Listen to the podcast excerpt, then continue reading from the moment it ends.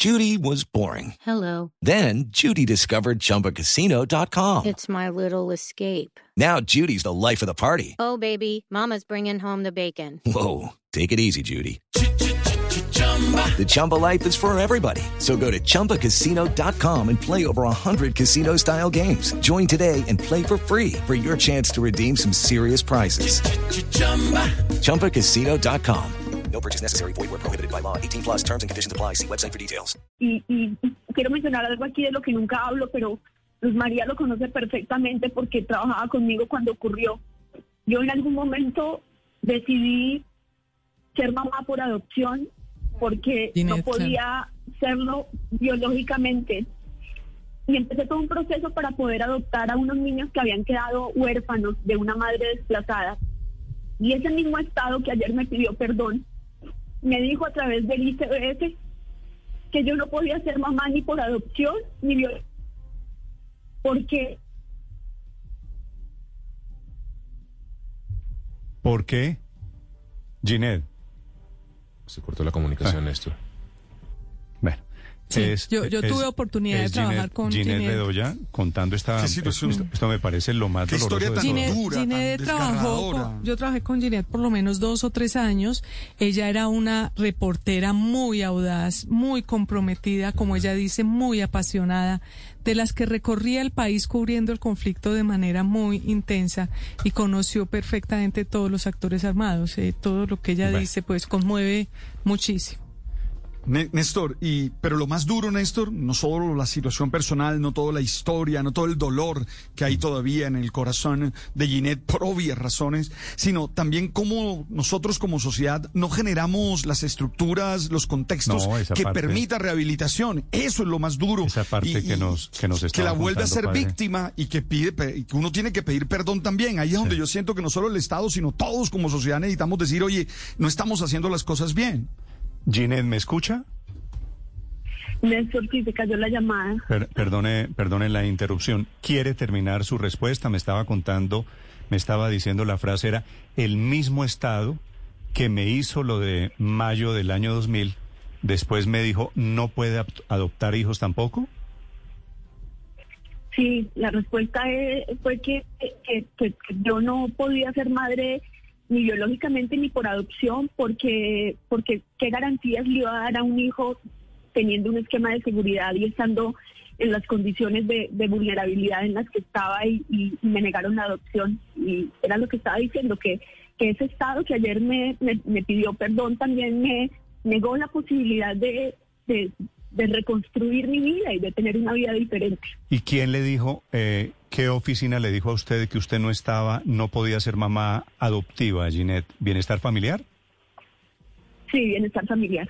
Increíble. ¿Y le dio algún argumento de esa teoría descabellada salida de dónde? Eh, la, la psicóloga que estaba llevando el caso, yo ya había logrado que me dejaran visitar a, a- a los niños. Eh, además fue un proceso también muy doloroso y, y- y un, y un proceso también bonito porque mis colegas del tiempo me acompañaron en él y cuando ya habíamos logrado eh, que me dejaran visitar a los niños, eh, un día llegué a la visita y pues obviamente llegué con todo el esquema de, seguridad y la psicóloga me llamó a la oficina y me dijo eso, que, que a partir de ese momento no podía volver a visitar a los niños, que, que yo no era apta para ser mamá porque, porque no le podía dar garantías a un hijo teniendo un esquema de seguridad y me pusieron una medida restrictiva para que no volviera a verlos. No me diga. ¿Esto en qué año fue, Ginette? Eso fue como en el 2006, 2007 más o menos. Sí. ¿Y eran cuántos niños que usted quería adoptar en ese momento?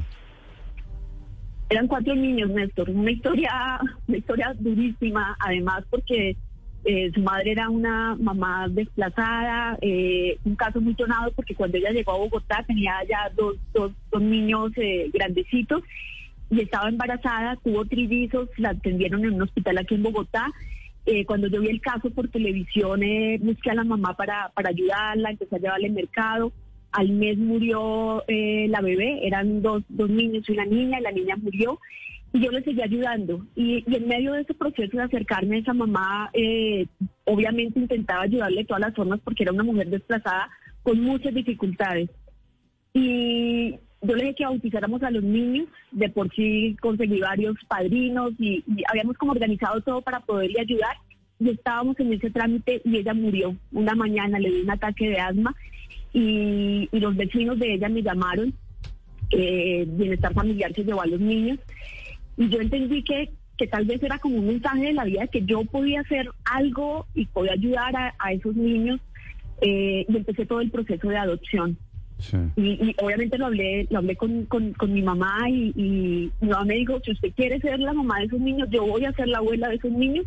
Y empezamos todo el proceso. Fue un proceso muy muy doloroso, como les digo, eh, estoy, colegas estoy- del tiempo me acompañaron. estoy él. realmente, estoy realmente, digo, ya pasé de, de, de la sorpresa al aturdimiento, a la vergüenza.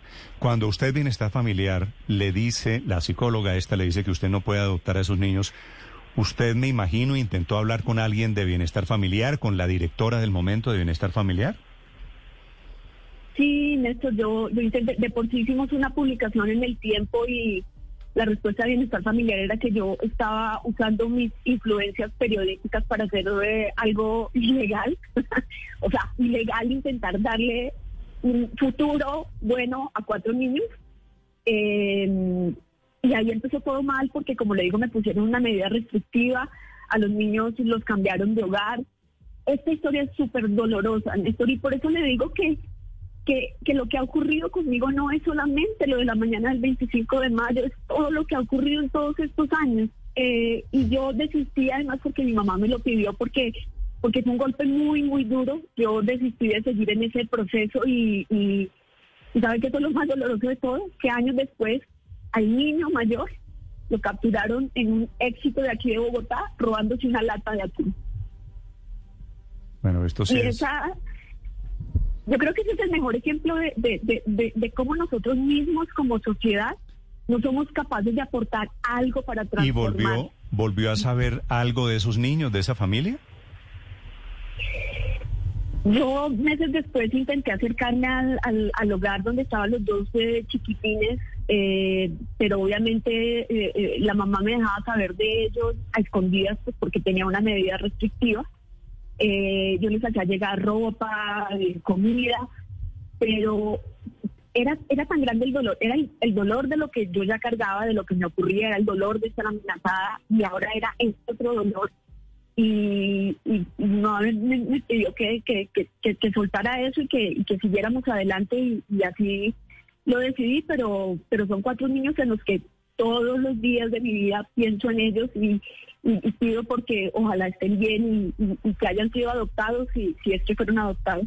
Judy was boring. Hello. Then Judy discovered ChumbaCasino.com. It's my little escape. Now Judy's the life of the party. Oh, baby, Mama's bringing home the bacon. Whoa, take it easy, Judy. The Chumba life is for everybody. So go to ChumbaCasino.com and play over 100 casino style games. Join today and play for free for your chance to redeem some serious prizes. ChumbaCasino.com. No purchase necessary. Void where prohibited by law. 18 plus terms and conditions apply. See website for details.